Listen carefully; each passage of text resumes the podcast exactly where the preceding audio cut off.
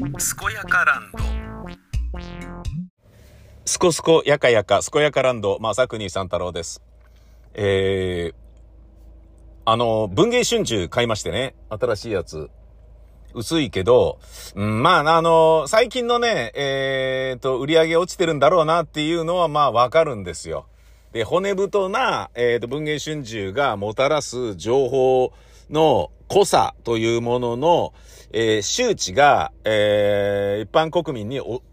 あのー、なんだろうな、広まってないっていうね、えー、ことが、まあ原因なんだと思うんですよね。で、僕は知ってますから、あの、まあ、文春がね、えー、すごい、即時的なものをね、バシバシ、こうね、あの、図抜けて文春法と言われるレベルで、えー、すっぱ抜きまくっていることはすごいと思いますし、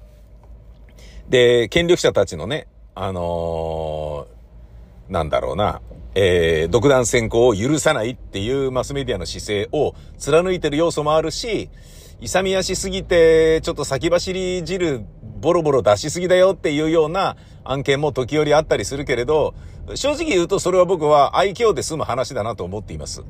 なぜなら、あの、なんだろうな、みんながね、ガーシー元議員に対してワクワクしたものを感じていたのと、もっともっと硬質なものを、えー、文春法には感じるからなんですね。うん。で、まあそれが本当に問題なのかみたいなこととかも含めて、まあ問題じゃないけど人はそういうこと好きだよねっていうようなこととかね、ありますよね。あのね、最近までやってたね、とある政治家のね、あの、奥さんの前の旦那がね、ああいう感じでとかね。で、それってプライベートだからあんま関係ないんじゃないと思いながらも、でも、印象としては良くねえよなっていうようなね、こと。うん。だまあ、それね、あの、売り上げのためにやってるとはいえ、え、本当にそれ国民のためになってるのかっていうと、また難しい話になってきちゃうんだけどさ。まあでもね、雑誌社は雑誌社でね、食ってかなきゃいけないっていうのもあるから、それはね、いかんともしがたいところがあるのはわかる。我々もね、えー、なんだろうな。まあ、ラジオショッピングっていうものがあったとしてね、えー、もしそれをね、ラジオパーソナリティがやっていたとして、それを何なんだこれはっていうね、ひどいじゃないか、この商品はと思ったとしても、それは絶対口に出せないじゃないですか。つまり、だから、仕事ってそういうものですよね。で、それの延長線上にね、あることってたくさんありますよね。お迎えするゲストを嫌いでも好きなふりをしなければいけないとか、ね、スタッフが用意したね、あのー、ものをね、なんか興味があって、とても面白いものだっていう風に自分が思ってるふりをしなければいけないとかね。そういうのはまあ、ね、お仕事だからね、どうしてもあるとは思うんですけど、で、そういうね、あの、お仕事モードにさせないように、えー、意思の疎通をしっかり取るということが、番組をね、えー、長期にわたって、なおかつハイクオリティで、えー、継続することの、あの、条件だったりすると思うんですけどね。でもね、もう今ね、そのスタッフの質を上げるっていうのはもう、もう物理的に無理になってきてるから、なんかね、そういう、なんかね、いろんなものに対してね、あの、う、嘘がつけるって言ったら変ですけど、えー、自分をね、コロコロこう変えることができる、いわゆるテレビタレント向きな人っていうのかな。テレビとかだとね、えっと、ここは議論した方が面白いから議論しとくかとかね、ここ切れといた方が面白いよなと思って切れられる人がいるじゃないですか。ね、つまり、フラの演技を日常でね、バラエティでもガンガンにできちゃうような人が、えー、優秀なバラエティタレント、テレビタレントなわけだから、そういうことで言うとね、そういう手合いがラジオでも重用される時代に完全になったなっていう気はしますよね。気はしますよねっていうのはもう、あの、どうしようもないことなんだけど、えー、なんだろうな、あのやりたくないことやりたくないですっていうよりは、ねあ、何でもやりますよっていうね。その代わりあの、本当に自分が好きなこととか大してないですよみたいな。あの、まあ、あるけど言わないですよみたいなことであったり、あるけど言わないですよというよりは、えー、っと、要はこれもお仕事なんでしょっていう感じで、ラジオに臨める人がね、やっぱり増えていますよね。で、それはもうしょうがない時代なんだと思いますね。もうなんかね、ちょっと前まではね、ラジオは本音のメディアだとかさ、あのー、いうことがね、なんかこう、最後の砦のようなね、ラジオの武器だったけど、そうではないようなところもまあ、あるのはしょうがない。えー、っていうのがあるけれど。えー、さておき、そんなことよりですね、僕がですね、その、文春法とね、えー、文芸春秋に関して思うのは、文芸春秋、まあ何度も言ってますけど、えー、ちょっとやっぱ部数が落ちてるのか、今回のね、薄めの新しい文芸春秋も、えー、倍賞千恵子が思う、あの、高倉健さんと私みたいな なんかやつとか、なんかね、芸能人が、あの、なんだっけな、沢子の対談とか、なんかそういう、阿川沢子とかね、そういうのの対談で芸能人が出てくる、あ、違う違う、違う、誰だっけ、あの、脇、脇、脇の、脇汗書いてた元 NHK の、なんか、有働さん？えー、ある働くとか書く人、有働さんね、あの、くりぃむしちゅーの事務所に入った人ね。あのー、人のなんか対談とかで、またね、ミーハー企画はいっぱいあるんですけど、そのミーハー企画を見るにつけ、ああ、なんか悲しいなってね、文芸春秋もこういう風になっちゃうんだっていうのが、超絶悲しいんですけれど、それはね、なんだろうな、東京 FM がね、えー、硬いね、硬派な音楽番組をね、切り捨てて、スマップかけるし、坂道シリーズかけるし、みたいに、バンバンなってっちゃった、悲しい、FM ファンとしては非常に悲しいね、えー、時代があったんですよ、90年代。うわー、つって。でもね、その、東京 FM の場合はね、ジャパン FM ネットワークのキーでもあるから、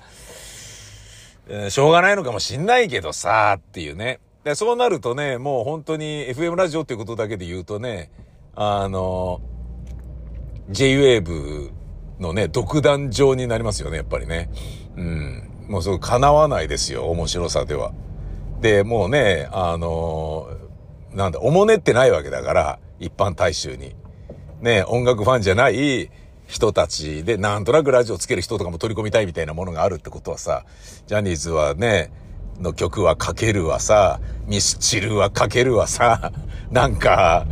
ええー、みたいな、それはかけ、福山雅治とかもかけちゃうしさ、それはどうなの ?FM 曲としてっていうような、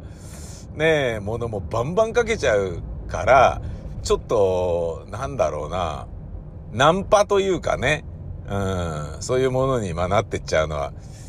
しょうがないですよね。で、同様なものが、えっ、ー、と、その文芸春秋にもあって、で、それはね、なんか、悲しいからね、俺はね、ちょっと迷子、最近はね、なるだけ買うようにしてんすよね。そうならないでくれってね、硬質なものをね、作り続けてくれっていう、ものがあるんですけどね。で、今回買ったのは、まあそういう理由もあるけど、やっぱね、目玉として出ていた横田めぐみさん奪還交渉記録全文公開っていうやつですよね。すごかったな。強烈だった。本当に。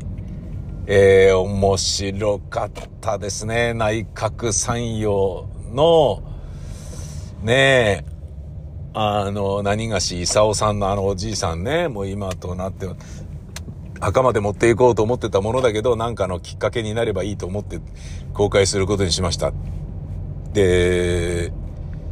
えー、2014年、12年から14年ぐらいかな？に、小泉政権の時にね、あのー、もうちょっと、もう私のやり方で、えー、北朝鮮に行かせてくださいっていうことで、えー、あの、小泉首相にお願いして、で、小泉首相が OK をして、えー、非公式に内閣参与が行くっていうね、ことがあったわけですよ。そんなね、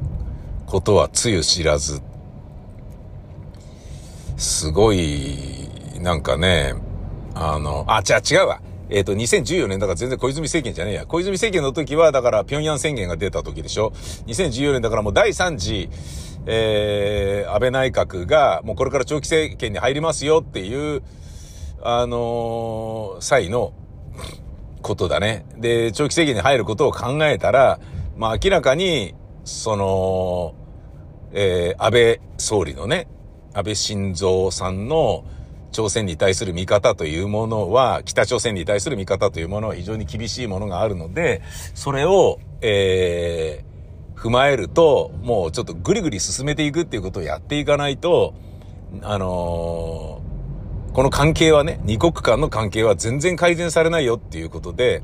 まあ、向こうにとってはね、朝鮮総連の話がね、もう何そのなんかこう、競売とか出してんじゃねえよ、ふざけんなよっていうのがまあ朝鮮の言い分でね。だ別に国交がないから大使館っていうのがないのはしょうがないけど、だけど、朝鮮総連はもうその唯一の、あの、拠り所であり、そこを通じて在日北朝鮮人に対する、えー、ケアを北朝鮮がもう散々金を投じてしてきたのだからそこをなんかね、競売に出すとか、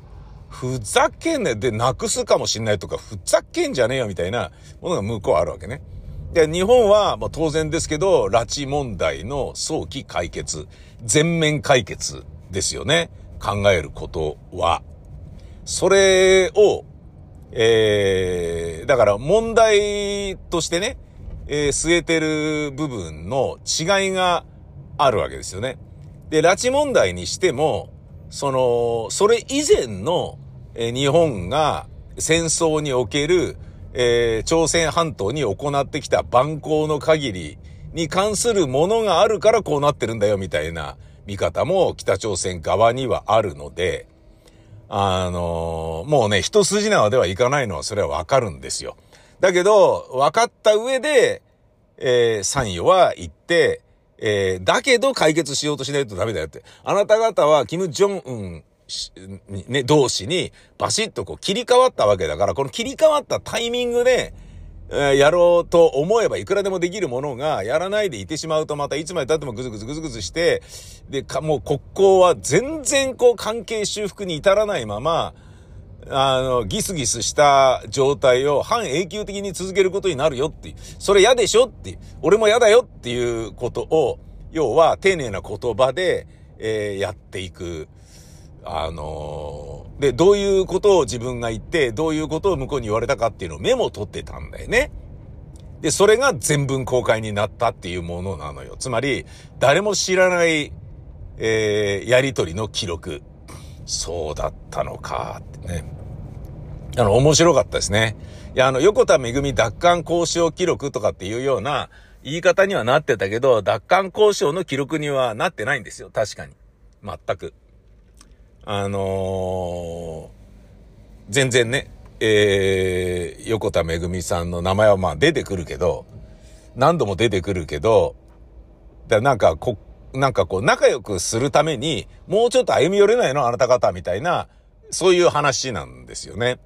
うん、お互いがね、言ってるのは。で、その中で、まあ、とはいえ、やっぱり、あのー、来てね、何かをしようとしてくれる人は大歓迎しますよっていうのは北朝鮮側にはあるわけよ。その参与に対してでさえ、えー、国賓扱いでね、すんごい有名な、あのー、ホテルにね、艦隊してたり、先生って呼んでたりとか、あのー、そういうなんかね、こう、あ、お上手ですね、みたいなものももちろんある。で、その駆け引きの中に、えー、いろんなね、要素を出していく。いろんな要素っていうのは、あの、長野オリンピックはね、えー、最終的に、まあ決まったけど、その時ね、あの、北朝鮮って多分、そういうところで入ってはいるわけじゃないですか。だ、えー、で、一票を投じる権利があるわけだよね。で、そんな中、我々共和国が、北朝鮮ね、共和国が一票を投じたことによって、その一票差で長野が決まったということをご存知ですかと。えー、つまり我々は、その日本に対していい意味合いも持っているし、え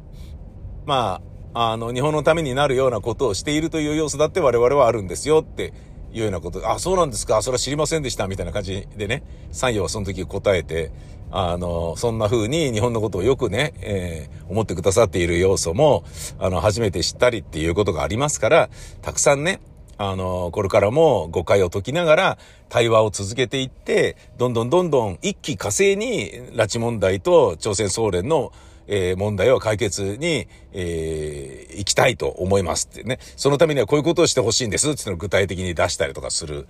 のをやってるわけよ。で、そのね、あの、なんだろうな。まあ、要は狸な部分もあるし、でも正直な部分もあるし、で、えっ、ー、と、読んだ感じで言うとね、あのー、な、なんだろうな。うん、まあ、やっぱね、立場弱いんで、北朝鮮は。で、立場弱いからこそ、いじめられまくったいじめられっ子が突然切れて暴れた時が本当に怖いよね、みたいなことって子供の時に昭和だとあったんですけど、そういうなんかね、不気味さを持ち合わせているけど、やっぱ立場が弱いことをちゃんと分かった上で、えー、へつらうわけではないけれど、ちゃんとね、あのー、なんかいい感じの、えー、こう対応を、あの、しているんですよね。で、それはね、経済援助とか、あの、そういう部分がもう最も大きなもので、で、六者会合になっていくとね、あの日本はその末席に位置しているところがどうしてもある。まあ要はアメリカのね、属国っぽくなっているから、発言権はそこではなかなかね、大きくなっていかないんだけど、それでもやっぱり、うん、だ、なんだろうな、自民党におけるコメコメントぐらいの効果はあるだろうからっていうことだと思うんで、あのー、なんかね、よく言ってくれてるんですよね。で、その、立派なホテルにね、えー、お招きしてるのも、これはね、あの時にね、なんとか大統領が来た時にも、なんとか大統領が来た時にも、で、そのぐらいの感じでね、あなたはね、内閣参与なのに、こうしてね、えー、国賓扱いであれしております。で、それはやはり、えー、日本という国とね、その、あなた方が言ってくださってるようなことを我々も思っているし、仲良くできたらいいなということを強く思っているからなのです、みたいなことを言ってるんですよね。うん。で、まあそれはわかるんだけど、えー、まあ、結果的にはね、今のこの状態を見れば、もう事の顛末はね、誰でも言わずもがな、なんだけど、その時のね、ちょっとヒリヒリするようなね、牽制とね、あのー、だけどこれだけははっきり言わせてもらおうぜっていうところをお互いがバシッと言い合うところの、通訳を交えながらのね、えー、応酬。それはね、やっぱり、あの、興味深いんですよね。うん。あのなんだろうな、ニュルンベルグ裁判であったりとか、あと、ねえ、えー、ナチスドイツのね、あのねえ、こう最後に捕まって裁判かけられたやつとのやりとり、とかもね、僕裁判、裁判記録とか文字になってるのを読むとめちゃめちゃ、あの、ハードですよね。タフですよ。すっごい、もうヒリヒリするようなもの。で、そういうものがちょっとあったんですよね。うん。だなんかね、もうちょっと止まらなくって、もう眠くなっちゃったから昨日寝たけど、起きてすぐもう読み始めましたもんね。朝の6時ぐらいから、ダメだこれ読みたいよ、つって。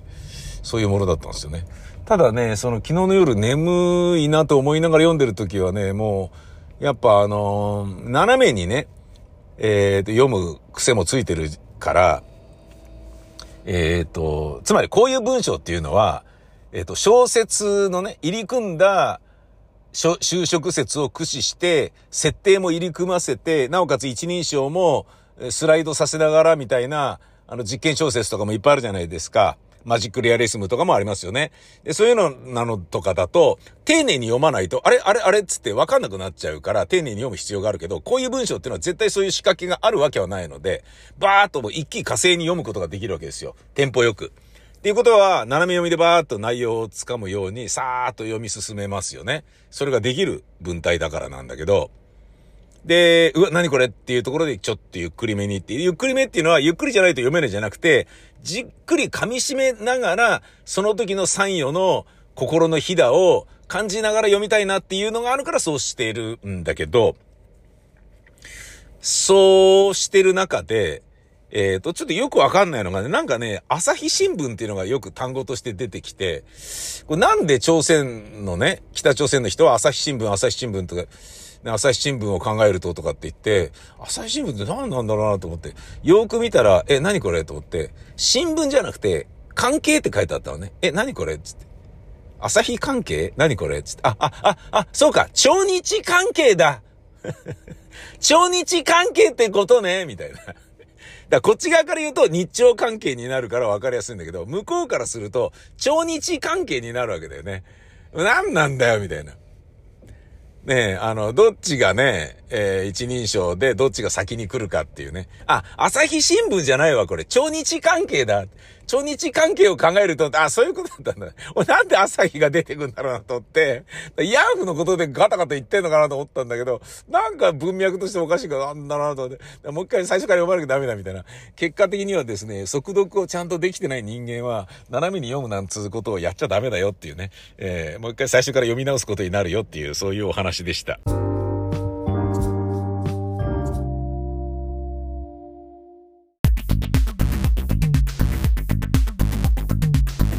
コンテンツ「まさくに三太郎健やかエンパシー」では皆様からの指令を募集しています。あそこに行ってあれをしてこいよ。地元の自慢のあのお店を紹介するわ。伝承話の元となる名所旧跡などをメールでお送りください。宛先は info アットマークマサさん .info info アットマークまささん .info いろんなところのいろんなものをまさくにさんに教えてあげようぜ。採用された指令はもれなくコンテンツ内で紹介されます。当たり前だね。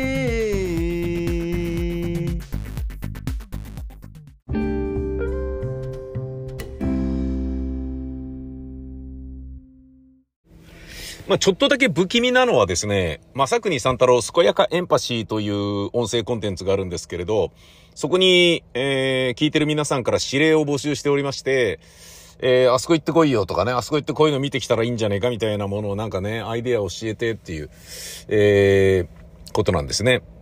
まあ、要は、えー、そうやって、なんかこう、無理やりにでも、人から命令されなければ、僕って、家にずっと引きこもって、読書してたり、えー、サッカー見続けたりしてしまうので、こう、まあ、寺山修司言うところの書を捨てよう街へ出ようっていう動きにならないんですよね。で、宮川勝 MT が終わってから、なんかつまんねえなと思ったら、あ、そう、どこにも行ってねえからだと思って、宮川勝 MT っていう番組が終わって、えー、だもう指令に答えなくていいんだっていう、まあ一つの解放感はあったんですけど、全然面白くなくて。なんかもう番組作ってるのがただただしんどくなっちゃって、なんだこれと思って、なんでこんな60過ぎてこんなしんどい思いするの嫌だよと思って、で、ちょっとね、なんとかしなきゃっつって、あのー、音楽番組ね。えー、大評判だった。どうだか知らないけど、大評判だった、えー、ねえ、あれは何でしたっけ？健やかミュージックだ。まさくに三太郎、健やかミュージックやってたんですけど、えー、やめ、やめっていうか終わったんですよね。で、本当は、こう、健やかミュージックは残したまま、えー、七個ライブリー FM というところで、えー、健やかエンパシーっていうのを始めて、健やかシリーズをどんどんこう増やしていこうと思っていたんですけど、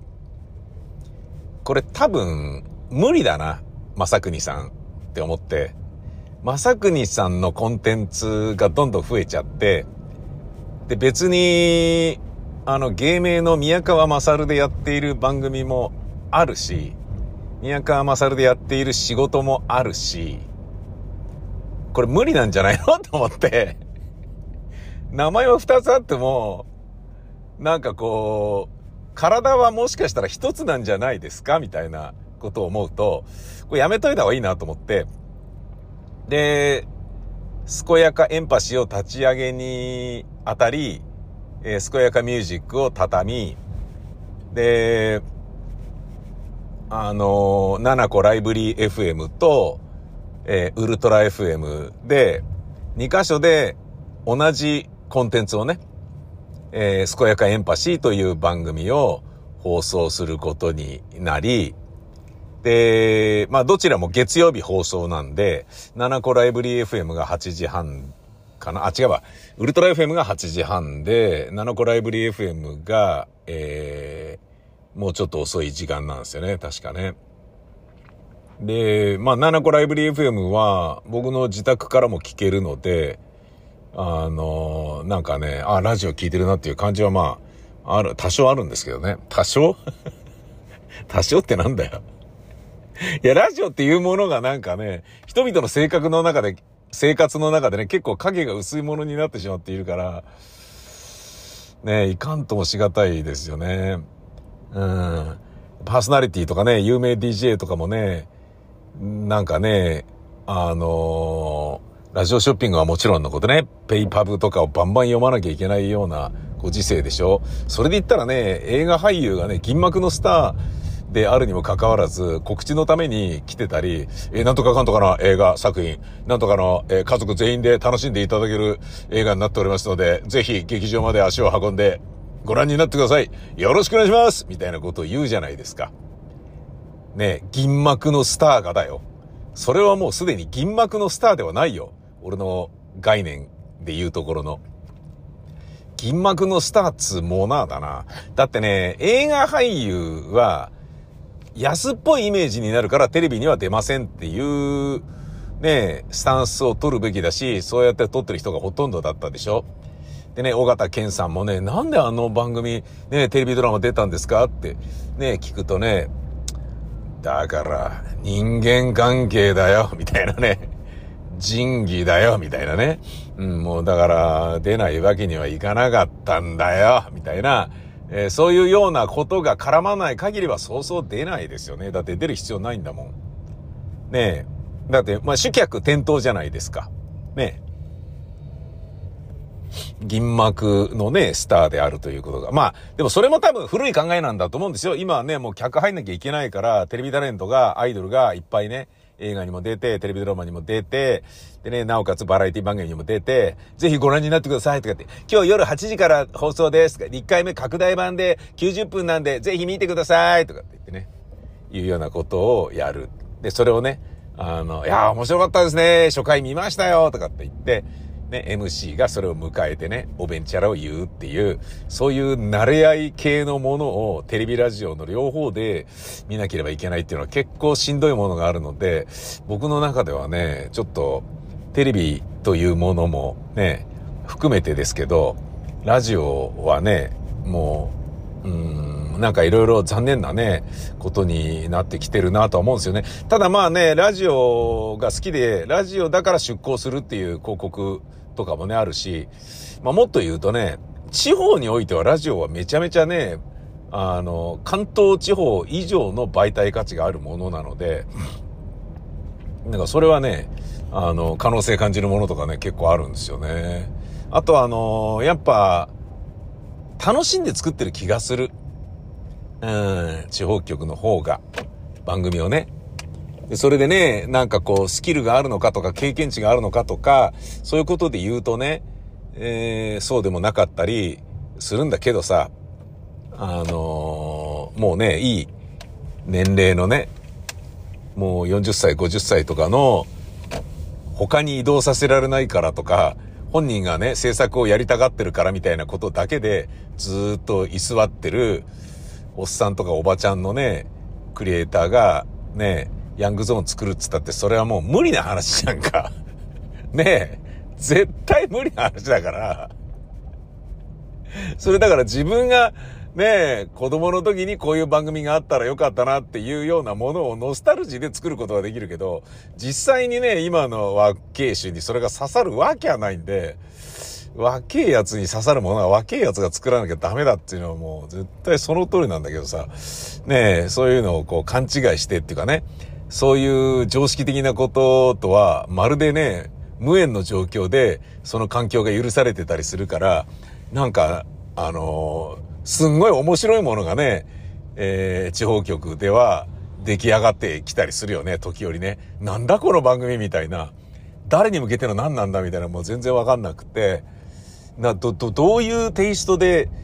こう何を目的にやってるんだこれみたいな。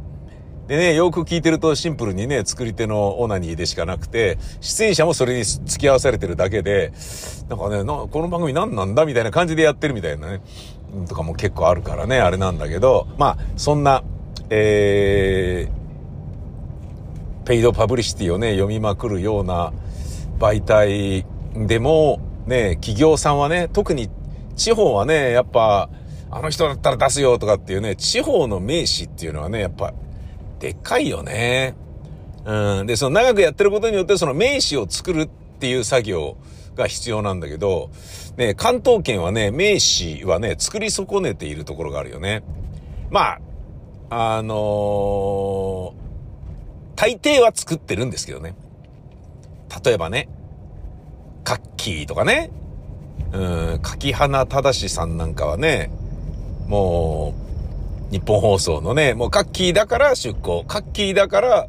えー、この番組にお金出しますみたいなね、スポンサーがいるわけで、だあのー、ね、なんだろうな、大沢ゆりさんみたいな人だよね。が、を作っていかなきゃいけないわけで、でそれで言うとね、野村国丸さんとかもね、まさにそんな感じで、まあね、えっ、と、西で言うならね、坪井則夫さんであったりとかね、そういう人もまあ、いるのはいいんだけど、うん、なんかね、数字取れそうだからみたいな感じで、ね、長きにわたってね、A 六輔さんみたいにね、この人だったらお金出すよみたいな人をね、育てるっていうことはもう多分できないんだろうな。目先のね、なんか番組のね、フォーマット、なんか、ね、タイムスケジュールをね、形にするっていうね、えー、ことぐらいしかできないのかもしれないけれど、まあ、要はそのぐらいね、こう、なんか大変な状態なんだっていうことかもしれないですけれどね。そんな、えー、なんか、まあ、あの。健やかエンパシーもね、えー、ちょっとスポンサードが入って、えー、コミュニティじゃない FM で、っていう話もちょっとあったんですけど、まあ、正直申しますと、それは、もう、いいやっていうことで、僕がお断りをするというですね。だから、あの、聞く人数が増えても、それで収入が減っちゃうんであれば意味がないわけですよ。聞く人数が増えても、それで収入が減り、激減しね。激減し、なおかつ、えー、なんかね、あの、行政的なことペイパブ原稿を読みまくるとか、え、スポンサーさんにね、よいしょするような時間を中で5分10分作らなければいけないとか、そういうんであれば、別に聞く人間は少なくていいから、そういうストレスがなくて、なおかつ収入がある方がいいじゃないですか。圧倒的に。それは断るよね。うん。まあ、わかんないですよ。その、今の、僕の年齢がね、18歳で、なおかつ、今のラジオというものがすごい大好きで、こういう状況でもラジオやりたいですみたいに思っているような、既得な少年だとしたら、そっちを選ぶかもしんないけどね。うん。なんか、そういうね、選択をしてしまってね、えー、まあ当然だろうっていうふうに俺は思ってるんだけど、なんか人に話したら、え、な、それもったいないですね、みたいに言うんだけど、いや、もったいなくはないんだよって、そう変えることの方がもったいないんだよ、みたいなことがあったりするのよね。えー、そんなこともちょっと思ったりするよ。なんか、まあね、価値観はね、やっぱ移ろうよね。自分にとって必要なものはこれだとかね、えー、人生のフェーズによってね、段階によってね、この時期だったらまあね、もう金はね、いらないからキャリアと人脈を作りたいよねっていう年代と、もう実績十分作ったんだからね、あとはなんかね、ストレスなく生きていきたいですみたいなこととかね、いろいろあるからな。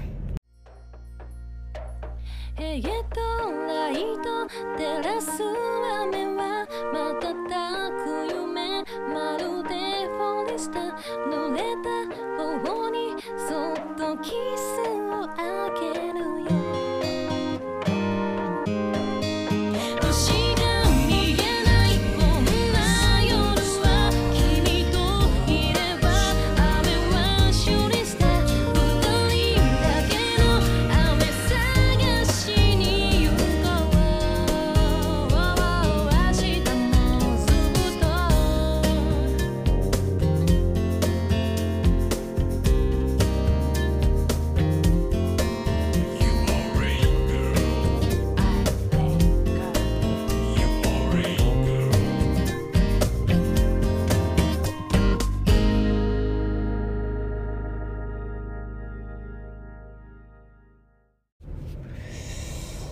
最近ね、えー今週、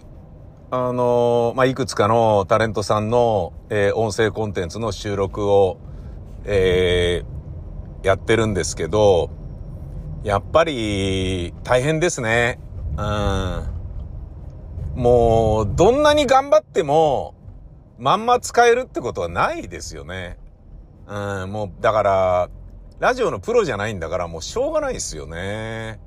ラジオのプロじゃないんだからっていうのは、例えば、僕であれば、その、まあ、こんなポッドキャストみたいなものでさえもですよ。まあ、こんなって言ったらこれね、聞いてる人に申し訳ないけど、こう、このポッドキャストでさえも、均一のレベルで喋るように努めているじゃないですか。まあもちろん、ブツブツ喋るときはありますよ。ゴニョゴニョとかね。で、ゴニョゴニョ喋るときはちょっと、ね、そのスマホをね、口に近づけてみたいなことするけど、つまり、その、ボリュームをね、えー聞く場合に、えー、なんだろうな、黙ってても耳に届いてくる喋りと、聞いてる側がちょっと取りに行かなきゃいけない。うんって耳をそば立てないといけないような、低音とかね、あの、遠いトークっていう、あの、わかりますよね？こうトーク、遠いトーク。ね近いトークと遠いトーク。ねまあもちろんね、そのお笑いタレントはオンマイクで喋ってるから、あの、相方同士で喋ってる、いわゆる遠いトークでも、あの、なんだろうな、疑似的に近く感じさせられるっていうだけの話でね。で、その場に自分がいるっていうような錯覚を思うとか、あとはそのね、面白い二人が喋ってるから、あの、遠いトークだけど、えー、なんだろうな、近さを補ってあまりある、えー、エンタメ性があるとかね。そういうことだと思うんだけど、まあその人が出てるっていうこと自体のね、意義もあるだろうしね。そのタレントさんのやつだと、あのーまあ、出すときは出すんだけど、出さないときは出さないから、そのレンジが非常に広いんですよね。で、それはもちろん、その面白いメールを読んで、ブヒャヒャヒャって笑ってるときに、音圧が上がってね。で、そうじゃないときにボソボソって喋って、うわ、うわ、焦った。なんか、あ今目の前をですね、車運転してるんですけどね。目の前を、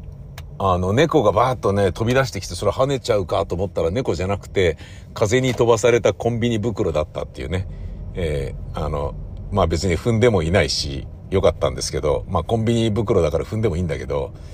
まあね、できることならタイヤに絡むかもしれないから踏みたかないよね。えーなんていうことはさておき、そのタレントさんの場合も、大きい声と小さい声があると、もうね、それはね、まとめてね、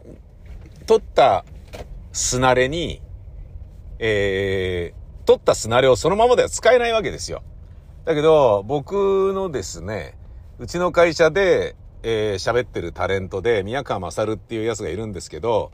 そいつの番組とかね、なりますと、えーもうね、あの、コンプもかけなくてもいいし、えー、なんだろうな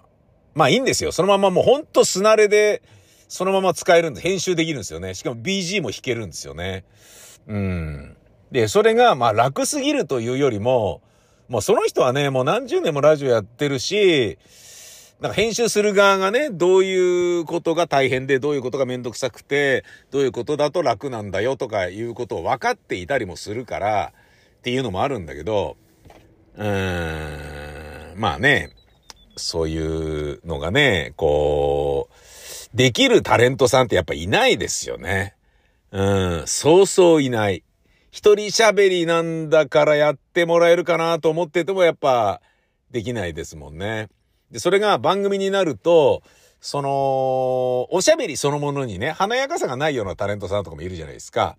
で、まあ別にそれが売りなわけではなければ、そしてまたその方が喋ってるってことだけで意味があるのであれば、えー花がなかろうが何でも問題ないんだけどさ、それがタレントっていうやつだから、NHK が言うところのスターってことだと思うんで、ただ、番組制作者サイドとしては、これ、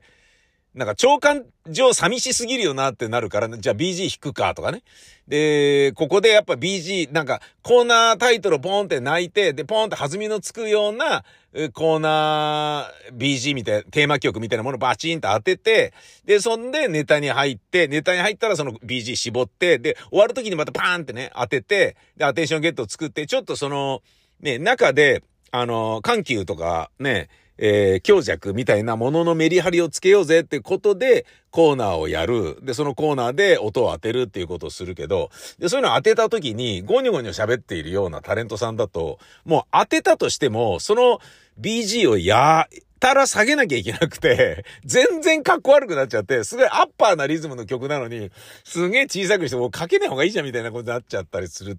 なんかね、そういうのをね、じゃあどうすればいいんだろうと思って、いろいろやるんだけどさ、マイク乗りが悪いタレントさんだと、じゃあそれをね、えー、なんだろうな、ローカットして、ハイパスして、で、なおかつコンプかけて、みたい、で、イコライジングも丁寧にやって、で、米音が強い BG を弾けば重ねても大丈夫かなと思ってても負けちゃうんですよね。もう声質に、ねえ、あのーなんだろうな、影響を受けることが多すぎるから、で、せめてそれを、なんだろうな、当てるっていうことをしてもらえればいいんですけどね。当ててないんだよな。当ててないっていうのはどういうことかっていうと、独り言なんですよね。独り言っていうのは、あれこれなんだっけなみたいなことだから誰にも当たってないじゃないですか。でも誰かに届ける言葉じゃないですよね、独り言って。当てるっていうのは、マイクをき、の向こう側にいる聴取者にこの言葉を届けるっていう風に、こう、セリフを当てるっていう言葉があるんですけど、当たってねえよって、当たってこねえよみたいなことを共演者に文句言ったりするんですよね、演劇だと。当てろよ、ちゃんとみたいなこと言うんですよね。で、言ってるだけだろ、おめえみたいな。当たってこねえんだからよ、とか。当たってこなければそれはセリフじゃないので、音を発してるだけなので、で、まあ、それ、ラジオにおいてもね、まさにそういうことだと思うんですよね。その代わり、マイクの向こうにいる、ね、聴取者に当てるぞっていう気持ちを持って喋ってれば、小さい声だろうが当たるんですよね。で、届くんですよね。でも距離感も、なんだ、近いものになるんですよね。遠いトークにはならないんですよね。だから、当てるってことを意識してやってくれればいいんだけど、それもできないんですよね。全部独り言になっちゃうと、もう、ね、そうなるとね、一人喋りが向かないってことになっちゃいますよね。どうしたもんなのかなって。で、レベルを上げてもね、やっぱね、難しいんすよね。で、どうしたらいいんだろうな、みたいにね、思うこと結構あるんですよね。ただ、あの、正直なことを言えば、今は非常にクリアリーに聞ける、えー、インターネット環境とかね、FM の放送がね、中心となってたりする場合は、あの、AM じゃないんで、そんなにね、僕みたいにエッジの立った声で、うるさいぐらいに喋るみたいなものは、トゥーマッチなので、あの、ゴニョゴニョしてたりするぐらいの方が、なんかね、あの、うまい具合に、えー、いい BG をね、うまい具合に挟み込むことができれば、そっちの方が良かったりするのかなと思うんだけど、そのいい BG がねえんだよな、もうな。うーん、なんていうことをね、ちょっとね、今週もね、ごにゃごにゃ悩んでましたね。うーん、もうちょっと貼ってくれりゃいいんだけどな、みたいなね、あるんだけど、それって、こう、劇団員に対してのダメ出しじゃないから、もうちょっと貼ってもらっていいですか？とかっていうのって、違うじゃん。喋り方にだ、ダメ出しをするとかっていうのは、ディレクターとね、ラジオ出演者の関係にあってはいけないことだと思うから、それはね、なかなか言えないですよね。しかもその、ね、マネージャーがうるさいようなね、女性タレントだったりしたら、ね、どうの、なんといかんともしがたい、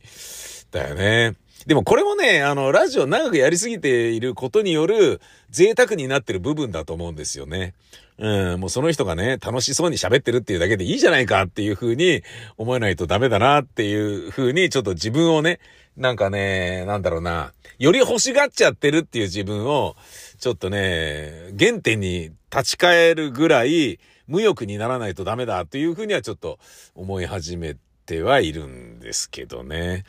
今日も朝方からなんかこう雷雨みたいにね、パラパラ雨が降るみたいなことがあったから、僕はもう車で来ちゃったんですけど、なんだか嫌だな。毎日毎日駐車場代お金払ってね。うーん。まあ、しょうがないか。